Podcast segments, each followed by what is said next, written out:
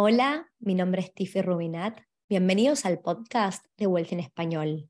Hoy vamos a hablar acerca de comprar vivienda en Australia y por qué yo, Tiffy, elijo Australia como uno de los mejores países, si no es el mejor, para invertir en bienes raíces versus otros países del mundo como por ejemplo Estados Unidos, Canadá, UK o Nueva Zelanda.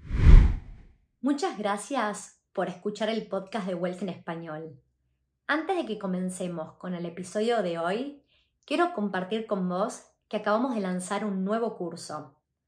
¿Cómo prepararse para comprar casa en Australia? Está orientado para aquellas personas que todavía no están listas para comprar una propiedad hoy, pero quieren prepararse financieramente. Está especialmente diseñado para quienes viven y trabajan en Australia, específicamente aquellas personas que son residentes ciudadanas o están en camino a hacerlo.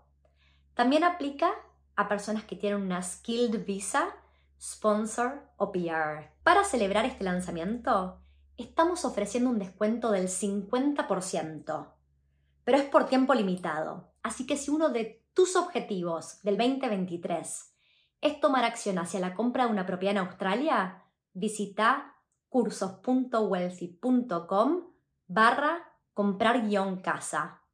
Ahora sí, que comience el show.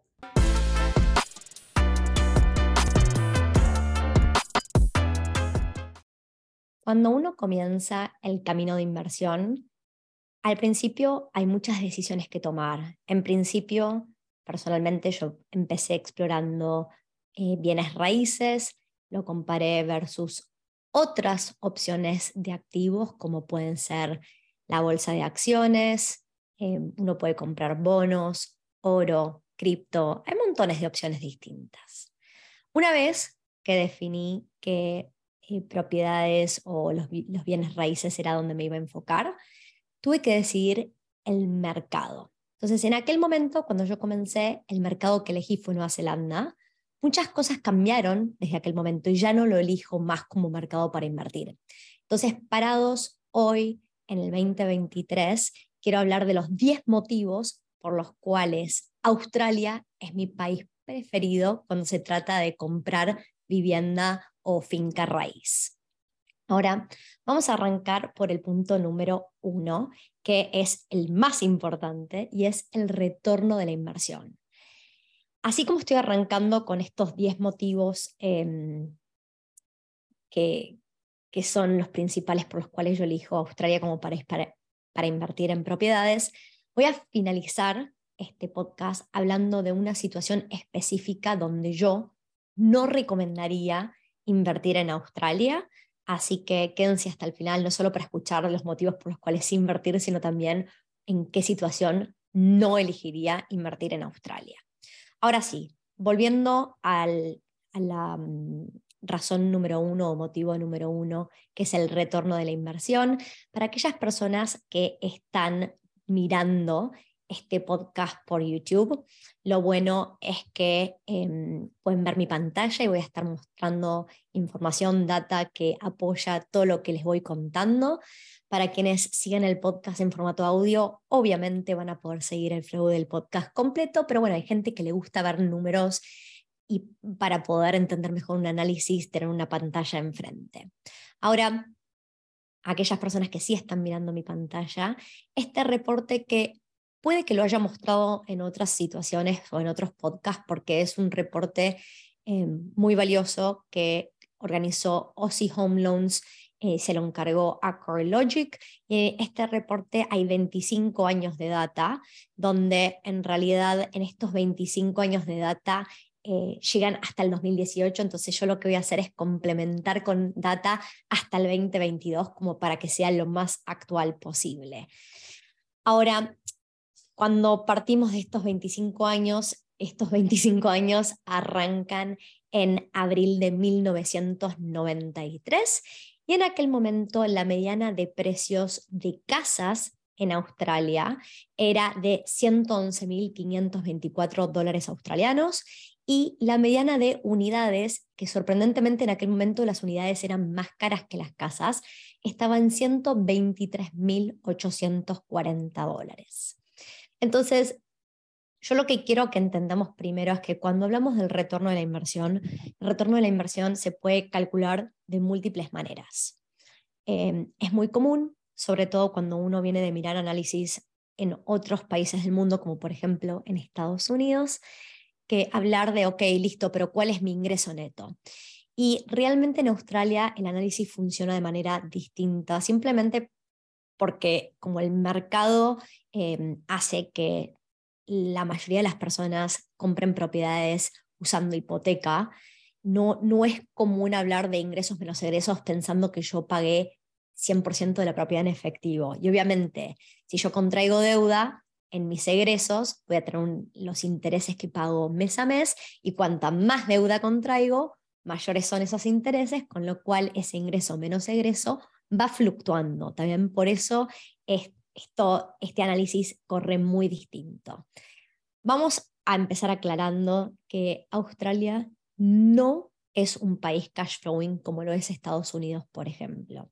¿Qué significa esto? Que si alguien busca comprar propiedades donde uno contrae una deuda, por ejemplo, del 80% del valor de la propiedad y pone un depósito del 20% y los costos de cierre y pretende que los ingresos del alquiler cubran todas las expensas, incluyendo los intereses de la hipoteca, nos dejen dinero mes a mes, em, en Australia, en algunos lugares, se puede lograr un cash flow neutro, a veces un poquito positivo, pero no podemos esperar generar un montón de dinero comprando propiedades residenciales de, de, esta forma en Australia, porque realmente no es un país cash flowing. ¿Qué pasó a lo largo de los años? Es que las propiedades se aprecian, se aprecian, se aprecian en valor, que es algo bueno si yo estoy en el mercado, pero los alquileres no suben en igual medida. Entonces, año a año, esa rentabilidad mensual o anual va cayendo. Pero por el contrario, si uno piensa en el potencial de que la propiedad se aprecie en el tiempo, cuando uno ya ingresó al mercado inmobiliario australiano y empieza a gozar de este crecimiento, que es lo que ahora vamos a charlar, uno puede generar muchísimo más dinero a lo largo de su vida por la apreciación de la propiedad que por ese cash flow mensual o anual. Entonces, acá vienen un par de aclaraciones. Primera es, a mí me encanta el cash flow, pero nunca puedo esperar que el cash flow de propiedades en Australia sean como los cash flows de propiedades en Estados Unidos. ¿no? En Estados Unidos uno puede ir por un mercado donde por ahí una propiedad completa eh, cueste 70 mil a 100 mil dólares americanos.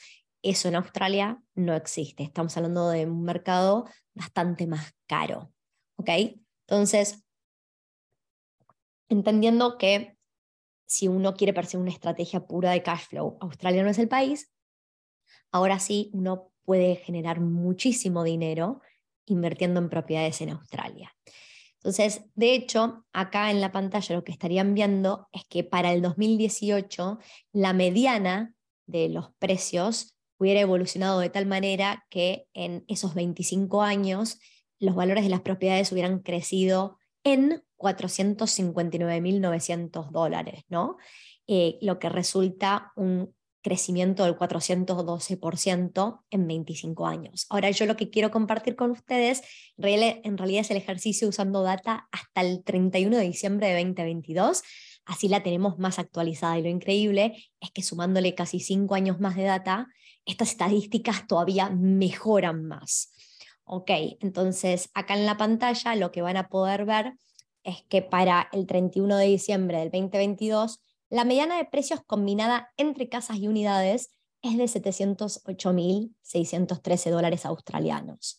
¿Qué significa esto? Que la diferencia, si comparamos con aquel precio más caro que era el de, las unidades, que era de 123.840 dólares, y hacemos la diferencia con estos 708.613 dólares, tenemos un crecimiento de 584.773 dólares en casi 30 años, lo que es equivalente a un retorno del 472%.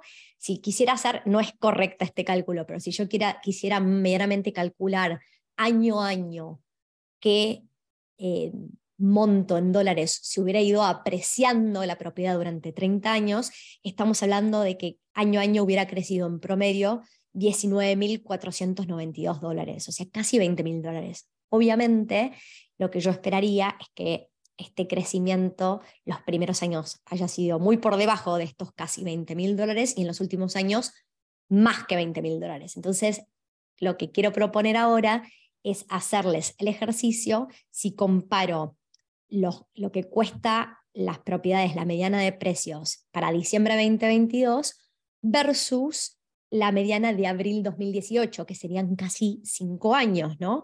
Entonces ahí podemos ver que si para el 2018, vamos a volver a la pantalla donde mostraba el 2018, tenemos que las unidades costaban 515.610 dólares y las casas más o menos 471.441 ah, es la mediana del total nacional. Entonces, lo que vemos acá es un crecimiento, de vuelta, voy a tomarlo versus las casas, que sería lo más pesimista posible, porque es el valor más alto. En estos cinco años hubieran crecido la mediana de valores en 193 mil dólares, que es un, crecimiento del 137% en casi cinco años y equivaldría de vuelta si tomamos un promedio de dólares que se aprecian las medianas de las propiedades año a año durante estos cinco años, de aproximadamente 38.600 dólares por año de apreciación. De vuelta, esto es un promedio, van a haber años que las propiedades crecen mucho más, años que las propiedades crecen mucho menos, pero esto es un retorno excelente, que de hecho lo que quiero hacer ahora es compararlo, por ejemplo, con retornos de 1993 a la actualidad para Estados Unidos, porque esto nos va, nos va a permitir comparar con otro país desarrollado del primer mundo y esa expectativa de cómo se aprecian las propiedades. Entonces, para, para noviembre de 1992, para que se entienda, la mediana de precios en dólares americanos estaba en 100.831 dólares. Fíjense que 1992-1993, acá estoy hablando de 100.800 dólares y recién en dólares australianos para 1993 está hablando de 111.000 o, o 123.000 dólares. No había una diferencia tan grande, sé que las monedas eran distintas y las tasas de cambio eran distintas, pero ahora lo que sí podemos ver que para el 2022, septiembre 2022, la mediana de propiedades en Estados Unidos está en 381.596 dólares americanos. Y si obviamente comparamos una mediana de 381 versus 110.000, mientras que recién en Australia estábamos hablando de una mediana de 708.000 versus esos 110, 120 mil dólares, podemos ver cómo los precios de las propiedades en Australia, más allá de la tasa de cambio, han crecido muchísimo más en un periodo similar de tiempo, ¿no? Siempre estábamos parados en ese 1993 aproximadamente. Lo cual esto es em, es súper válido comparar que distintos mercados comparan de distintas maneras y entonces, así como Estados Unidos es un país que el, el, gran beneficio es que tiene por ahí ciudades que dan un mejor cash flow mes a mes, año a año, a lo largo del tiempo, si yo quiero en 30 años vender esa propiedad, el retorno que hice o la ganancia que hice es significativamente menor en Estados Unidos que en Australia, ¿no?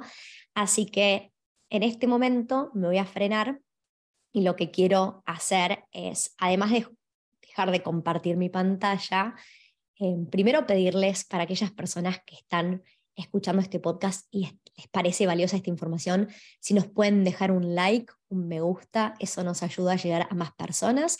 Y para quienes están mirando este podcast por YouTube y siguen otros mercados inmobiliarios que no sean Australia, quiero que me compartan qué otros mercados ustedes les parece que performan bien, ya sean desde el lado del cash flow o del capital growth, qué mercados creen que performan incluso mejor que Australia desde el lado del capital growth, que es esa apreciación. Em, y me encantaría en los comentarios escuchar, porque obviamente yo no soy experta en todos los mercados del mundo, pero sí sigo varios y me gusta siempre escuchar diferentes opiniones. Ahora vamos con el beneficio número dos, es que en Australia uno puede apalancarse. ¿Qué significa apalancarse? Es pedir dinero en la forma de una hipoteca para comprar una propiedad. Y mm, depende desde qué ángulo uno considera eh, los beneficios, los pros y los contras de poder pedir una hipoteca. Lo bueno es que yo no tengo que necesariamente juntar todo el dinero de lo que cuesta una propiedad en efectivo, sino que puedo juntar un depósito como estándar, hablemos del 20% del valor de la propiedad, ¿no? Y esto de poder apalancarse para cuando estamos pensando pura y exclusivamente una inversión es algo muy bueno, porque ahora lo que voy a hacer en mi pantalla es introducir algo que se llama em, el concepto de cash on cash return y voy a usar el whiteboard que espero que se pueda ver, eh, un new whiteboard donde voy a poder escribir y, mm, y van a poder seguir mis cálculos. ¿Está bien? Entonces, Vamos a agarrar un lápiz. Vamos, ok, vamos a, ok, lápiz, texto. Y lo que vamos a hacer es escribir lo que sería la fórmula de cash on cash return. Porque, ¿qué pasa? Cuanto menos dinero yo tengo que poner en efectivo para invertir en una propiedad o en una vivienda, el beneficio es que cuando esa propiedad se va apreciando en el tiempo, mi retorno de ese dinero en efectivo sube, ¿ok?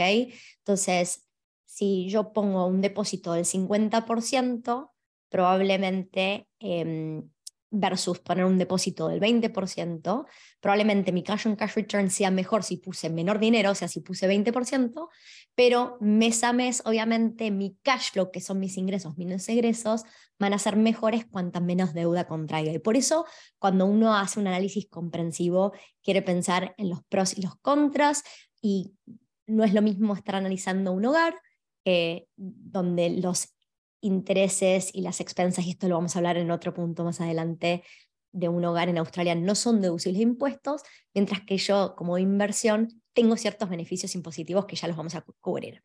Entonces, en el escenario del cash on cash return, para lo que estábamos mirando recién, donde em, si yo hubiera comprado una propiedad hace 30 años atrás, ahora en 1993, esa propiedad tenía un valor de 123.840 dólares, yo podría haber elegido poner un depósito del 20%. Y para la simplificación de este ejercicio no voy a sumar los costos de cierre.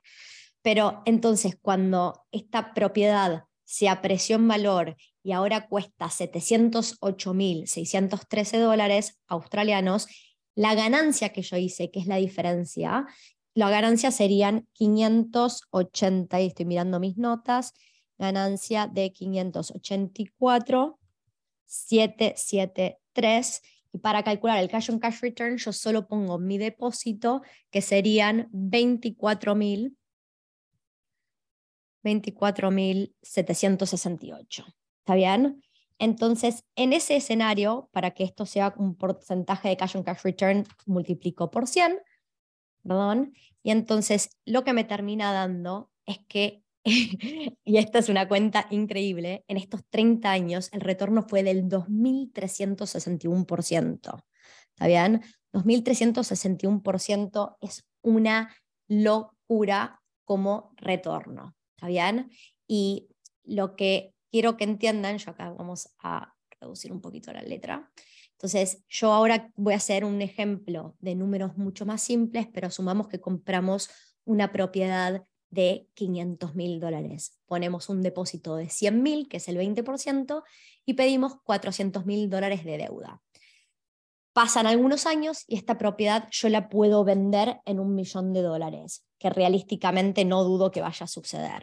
Entonces, la diferencia en aquel momento que vendí en un millón de dólares menos el precio de hoy, que son 500 mil, es una ganancia de 500 mil dólares. Sin embargo, yo no tuve que poner esos 500 mil dólares de una en efectivo. Yo lo que tuve que poner son 100 mil dólares en efectivo. Entonces, en ese escenario, de vuelta si multiplico por 100 para que me dé el cash on cash return, en ese escenario hice un 500% de ganancia. ¿Está bien? Y esto no puse un periodo de tiempo porque obviamente esto, esta propiedad puede llegar al millón de dólares en dos, cinco, diez años, no lo sé. y no voy a inventar, pero esos, ese 500% de retorno es en el periodo de tiempo que le lleve a la propiedad llegar a valer un millón de dólares. ¿Está bien? Entonces, el apalancamiento puede ser súper positivo cuando estamos hablando de una inversión porque maximiza mi cash on cash return y eso es algo que en Australia uno puede acceder a buenas hipotecas con tasas de interés relativamente bajas, más allá del contexto en el que estamos viendo que ya las, las tasas de interés no eran tan bajas como allá en el 2020, 2021, 2022. ¿Está bien? Entonces, ese es el punto número dos, el acceso a financiamiento o apalancamiento. El motivo número tres por el cual Australia me parece em, un mercado increíble para invertir en propiedades es la estabilidad de la economía australiana. Cuando hablamos de estabilidad, em, Australia tiene reglas claras, las reglas se respetan. Uno puede proyectar y llevar a cabo un plan y no es que me van a cambiar todas las reglas al día siguiente tengo ese riesgo alto que uno por lo general corre en países subdesarrollados. De vuelta, yo hablo de mi experiencia, hablo de Argentina, que es de donde vengo, uno hace planes, por ahí crea empresas, hace lo que tenga que hacer y a los pocos meses eh, cambiaron todas las reglas sin más y todo lo que funcionaba en aquel momento y toda la plata que yo invertí, muy rápidamente puedo salir a perderla porque ya las cosas no funcionan, ¿no? Entonces, cuando hablamos de economías estables, sí voy a hacer un comparativo versus países del primer mundo. lo que se llama recesión se define como dos trimestres consecutivos donde el país no crece, ¿no? sino que retrocede la economía em, en vez de haber un superávit, hay un déficit. En Australia, en particular, el último, la última recesión fue en el 2020, los trimestres de marzo a junio eh, marcaron un retroceso para la economía, fue muy leve, eh, no se sintió realmente una crisis, que es lo que como latinoamericanos estamos acostumbrados a escuchar, y lo increíble es que alguien que vivió toda su vida en Australia y tiene 35 años, no entiende lo que es una crisis y la última recesión que se hubiera vivido fue allá por 1991. Entonces es increíble pensar que Australia, siendo una isla que está bastante lejos del resto del mundo, puede em, lidiar significativamente mejor que otros países con inestabilidades globales. Por ejemplo, en Estados Unidos, Estados Unidos hubiera tenido que manejar la burbuja web del 2000, que fue una recesión grande, y también allá para el diciembre de 2007 hasta el 2009 hubo una recesión muy fuerte, que fue el GFC, Global Financial Crisis. Esas recesiones a Australia realmente no le afectaron a su economía. Em, sí, cuando miramos el mercado inmobiliario, como en cualquier momento hay altos y bajos, y el mercado inmobiliario puede haber estado como un poquito de una baja para para aquel momento, pero la economía en sí no entró en recesión. Y lo mismo cuando pensamos en Canadá, Canadá tuvo recesiones en el 90 al 92, también tuvo recesiones en el 2008-2009 y en el 2020. Entonces, siempre pensando en países del primer mundo y desarrollados, Australia, comparado a países desarrollados, tiene una gran estabilidad que otros países no ofrecen. Ahora vamos con punto número cuatro que es que las leyes en Australia que protegen a los inversores se cumplen, se respetan. Y esto es súper importante porque yo he escuchado primera mano situaciones de, gente cercana a mí teniendo propiedades en Estados Unidos y en Europa, donde tienen casas que están tomadas por años, no meses, ¿está bien? Y hay poco que ellos puedan hacer y que esté en su control. Son procesos, si uno quiere em, echar a un inquilino que no paga alquiler hace muchísimos años, es un proceso largo, tedioso y que no siempre es exitoso, ¿no? Mientras que cuando uno piensa en Australia, y me han preguntado muchísimas veces personas que quieran entender un poco mejor este mercado, qué, qué pasa con las leyes y las regulaciones y si se cumplen, efectivamente En Australia no hay un problema de ocupas, las leyes protegen a los inversores en general.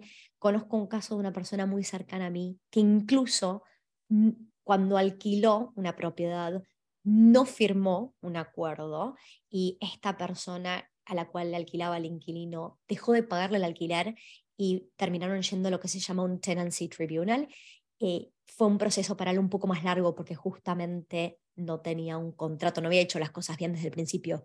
Y así todo, siendo una situación bastante extrema, porque uno suele tener contratos con sus inquilinos, así todo en un periodo de seis meses se pudo resolver y sacar a la persona que no estaba pagando el alquiler. Entonces, imagínense si en una situación tan extrema, sin un contrato como se debe, se pudo sacar a la persona que no pagó el alquiler, cuando tenemos, hemos hecho las cosas bien, tenemos un contrato firmado, etcétera, y tenemos un inquilino que deja de pagar el alquiler en tiempo y forma o la renta, probablemente en dos, tres meses ya lo hemos solucionado. Obviamente esos dos, tres meses no son eh, felices para nadie y se vuelven para uno un proceso tedioso y que mientras tanto uno tiene que estar pagando de su bolsillo, eh, cubriendo los gastos.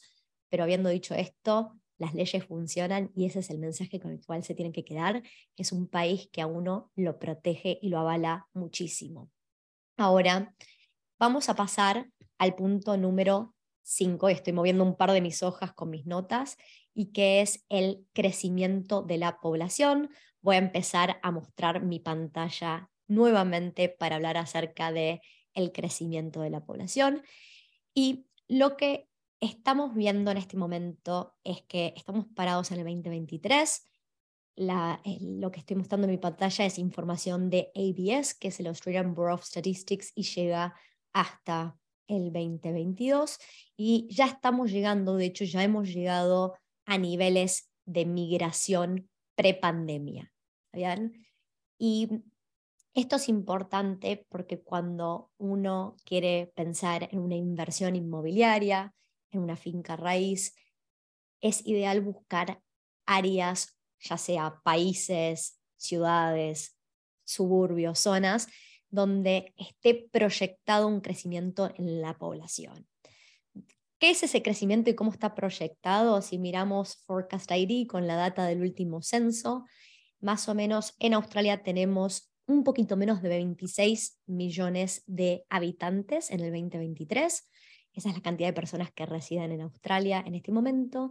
Y para el 2041, que sería de acá a 18 años, vamos a tener más de 31 millones de habitantes. O sea, se proyecta un crecimiento de más de 5 millones, eh, teniendo una base de casi 26 millones en 18 años. ¿Está bien? Y esto es importante porque em, queremos crecimiento y también queremos crecimiento sostenible. Y el gobierno australiano es muy bueno proyectando el tipo de inmigrante que requiere para que pueda hacer los trabajos que en este momento hay faltante de personas. No solo queremos que crezca la población, sino queremos que venga acompañado de la infraestructura y el empleo requerido, ¿no? Porque queremos estar todos viviendo bien y mejorando la sociedad, no simplemente que la gente llegue y después no haya un plan para proveer empleo y esa infraestructura requerida para vivir cada vez mejor. Entonces, a mí me encanta pensar que a lo largo de mi vida, o sea, solo estoy hablando los siguientes 18 años, pero yo, Tiffy, a lo largo de mi vida probablemente vea cómo la población australiana doble en cantidad de personas y para mí eso es, va a traer muchísimo cambio, mucho crecimiento. Cuando crece la demanda, hay más presión para que crezcan los precios, y podemos estar hablando de los precios de las propiedades o los precios de los alquileres. Y ahora en uno de los siguientes puntos vamos a hablar cómo está proyectada la oferta de propiedades, porque obviamente si hay más demanda que oferta, hay presión para que los precios suban y como inversor eso es lo que uno busca realmente, ¿no? Así que el punto número 5 es el crecimiento proyectado de la población australiana y eso es un gran plus para cuando estamos pensando en inversiones inmobiliarias. Ahora, el punto número 6 es justamente el faltante de hogares o viviendas para poder em, cubrir esa necesidad, ¿no? Entonces, acá tenemos un artículo del Financial Review donde lo que justamente decía es, eh, en la pandemia hubo migración negativa y nos estamos recuperando para el 2023, pero lo que tenemos que tener cuidado es que una vez que nos recuperemos, entre el 2024 y 2025, vamos a tener alrededor de 235.000 personas adicionales creando nuevos hogares y lo que tiene es que la acumulación de oferta de, nuevos, de nuevas viviendas va a estar muy por debajo de esa demanda proyectada. Entonces lo que se cree es que la oferta acumulada va a ser de 163.400 viviendas para el 2032, que es muy inferior a la cantidad de nuevos hogares que se van a ir creando en Australia. Entonces esto efectivamente es lo que resulta en que los precios de las propiedades y los precios de los alquileres suban en el tiempo. Ahora, el punto número 7 es que estamos viendo periodos de vacancy rates, o sea, periodos donde las propiedades están vacantes, en lo más bajo de la historia. Entonces, cuando uno busca áreas para hacer inversión, siempre el ideal es quedarse por debajo del 3% de un vacancy rate. Lo que estamos mirando en la pantalla es que incluso en las grandes ciudades donde tenemos los vacancy rates más altos, estamos muy por debajo de ese 3%. Para que se den una idea, un 3% de vacancy rate es aproximadamente 1.6 semanas en el año donde no se va a alquilar la propiedad, ¿no? que si va una persona, un inquilino y tenemos que reemplazarla y puede que nos lleve 1.6 a 2 semanas alquilarlo. Ahora, cuando hablamos de 1.4, 1.3 semanas, 1.3%, perdón, es menos de una semana al año que la propiedad va a estar vacante. Así que tenemos un vacancy rate que está llegando a un mínimo histórico y las proyecciones son que cada vez va a haber un faltante más grande, con lo cual para aquellas personas que son inversores esto es una buena noticia. Ahora sí vamos al punto número 8, que es que el número de, perdón, el porcentaje de propietarios en Australia está cayendo en el tiempo. Cada vez van a haber más y más personas que alquilan. Entonces, Voy a mostrar dos gráficos distintos, pero esta es la progresión desde 1994 a 1995 hasta el 2020. Y lo que vemos es que allá, hacia el 94-95, aproximadamente el 18.4% de las viviendas eran alquileres a em, lo que se llaman landlords, que son los propietarios privados. O sea, no necesariamente le alquilaban al gobierno y a lo largo del tiempo, de este 18.4 se ha llegado a un 26.2% de personas que alquilan. Ahora yo quise ir un pasito más allá y mirar la data que nos da el gobierno australiano. Este es el Parliament of Australia y quería abrir esta data en grupos etarios, ¿no? porque obviamente no es lo mismo tener 25, 30, 35 años a tener 70 años.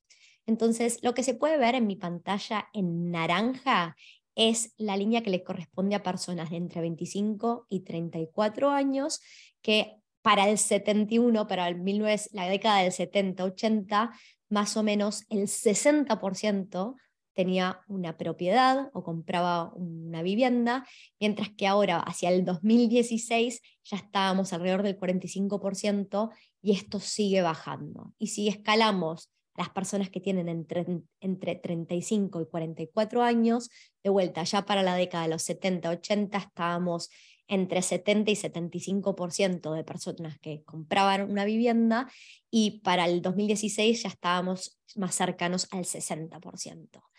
Entonces, nosotros sabemos que tenemos una población que no solo crece, sino que crece exponencialmente, donde la proyección de la construcción de viviendas viene muy por detrás de esa demanda proyectada y donde año a año cada vez van a haber más personas, sobre todo en esa etapa de entre 25 y 44 años, que van a necesitar hogares. Y cuando hablamos de hogares, obviamente algo que a tener en cuenta es que en esta etapa de vida lo que termina pasando es que también hay mucha gente requiriendo em, viviendas para ya sea una persona sola, una pareja o dos amigos. Además de familias jóvenes que no pueden entrar en el mercado inmobiliario, ¿no? Entonces, eso es para tener en cuenta que estamos hablando de que hay un número de propietarios en declive y es algo bueno para aquellas personas considerando invertir en Australia. Ahora, el punto número nueve es la optimización de impuestos. Em, y antes de profundizar en este punto, me encantaría asegurarme que aquellas personas que vienen siguiendo este podcast se están entendiendo, es claro, consideran que esta información es valiosa y han aparecido ciertos factores que no se les había ocurrido. Me encantaría escuchar sus opiniones en los comentarios. Dejen preguntas, dejen comentarios, información que ustedes tengan que yo no haya compartido es valiosa para otras personas que están mirando este podcast por YouTube, así que no dejen de comentar abajo. Ahora sí, vamos con el punto número 9, que es la optimización de los impuestos. Australia es un país que beneficia desde las leyes impositivas a los inversores.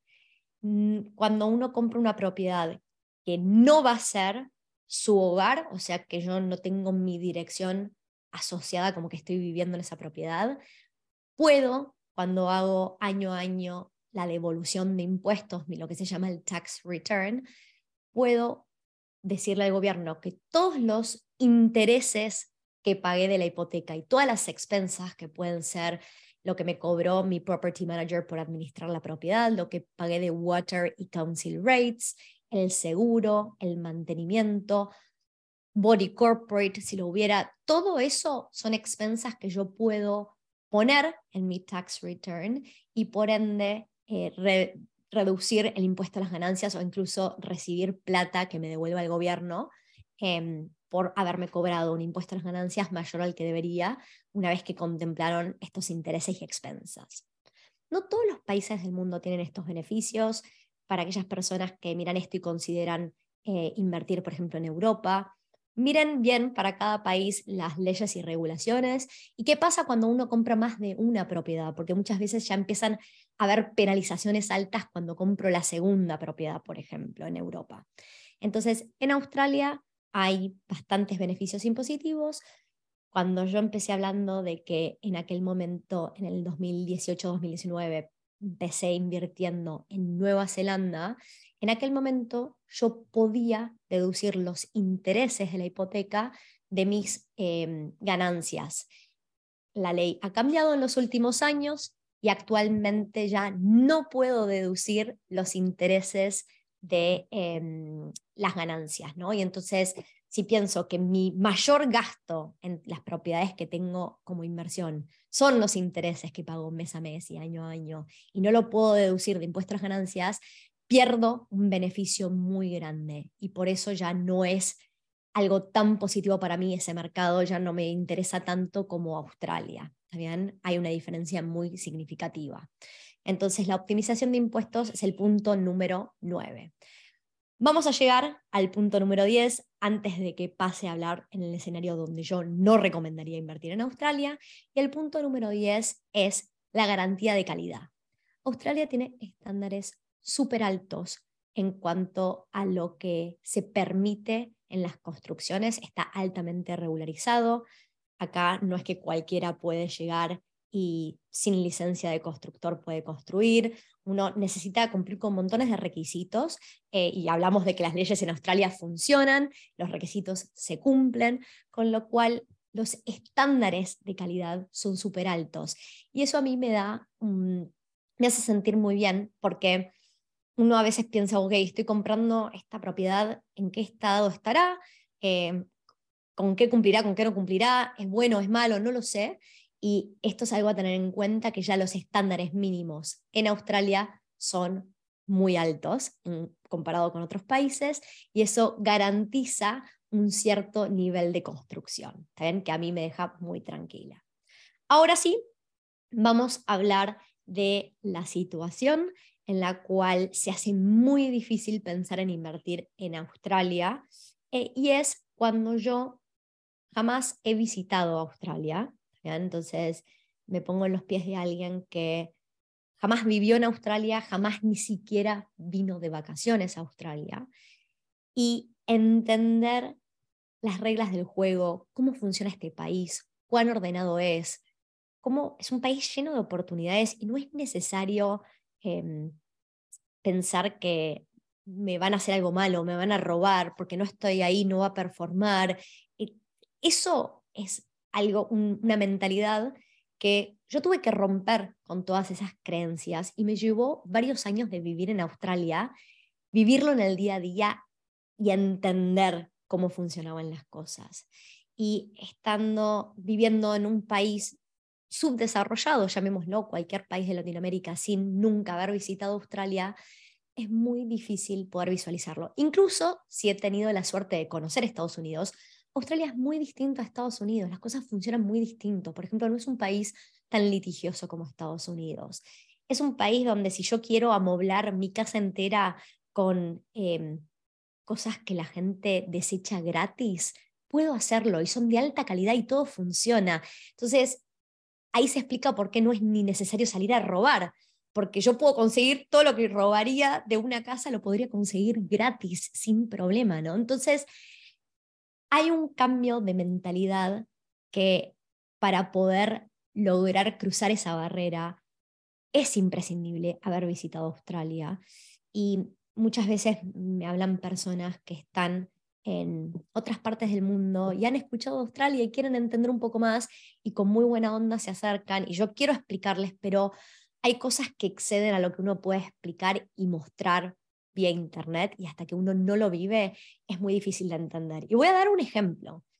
Para cualquier persona que jamás visitó un país de Latinoamérica, como por ejemplo Argentina, entender cómo funciona la economía, cómo hay tantas tasas de cambio distintas, montones de dólares paralelos, inflación que este año llega al 100%, eh, por qué si uno va con una tarjeta de crédito de afuera no hace sentido pagar porque estaría pagando las cosas casi el doble que si uno lleva efectivo. Todo eso, el vivir el día a día y entender las reglas de juego, se hace mucho más fácil cuando uno está ahí y lo tiene que vivir y experimentar.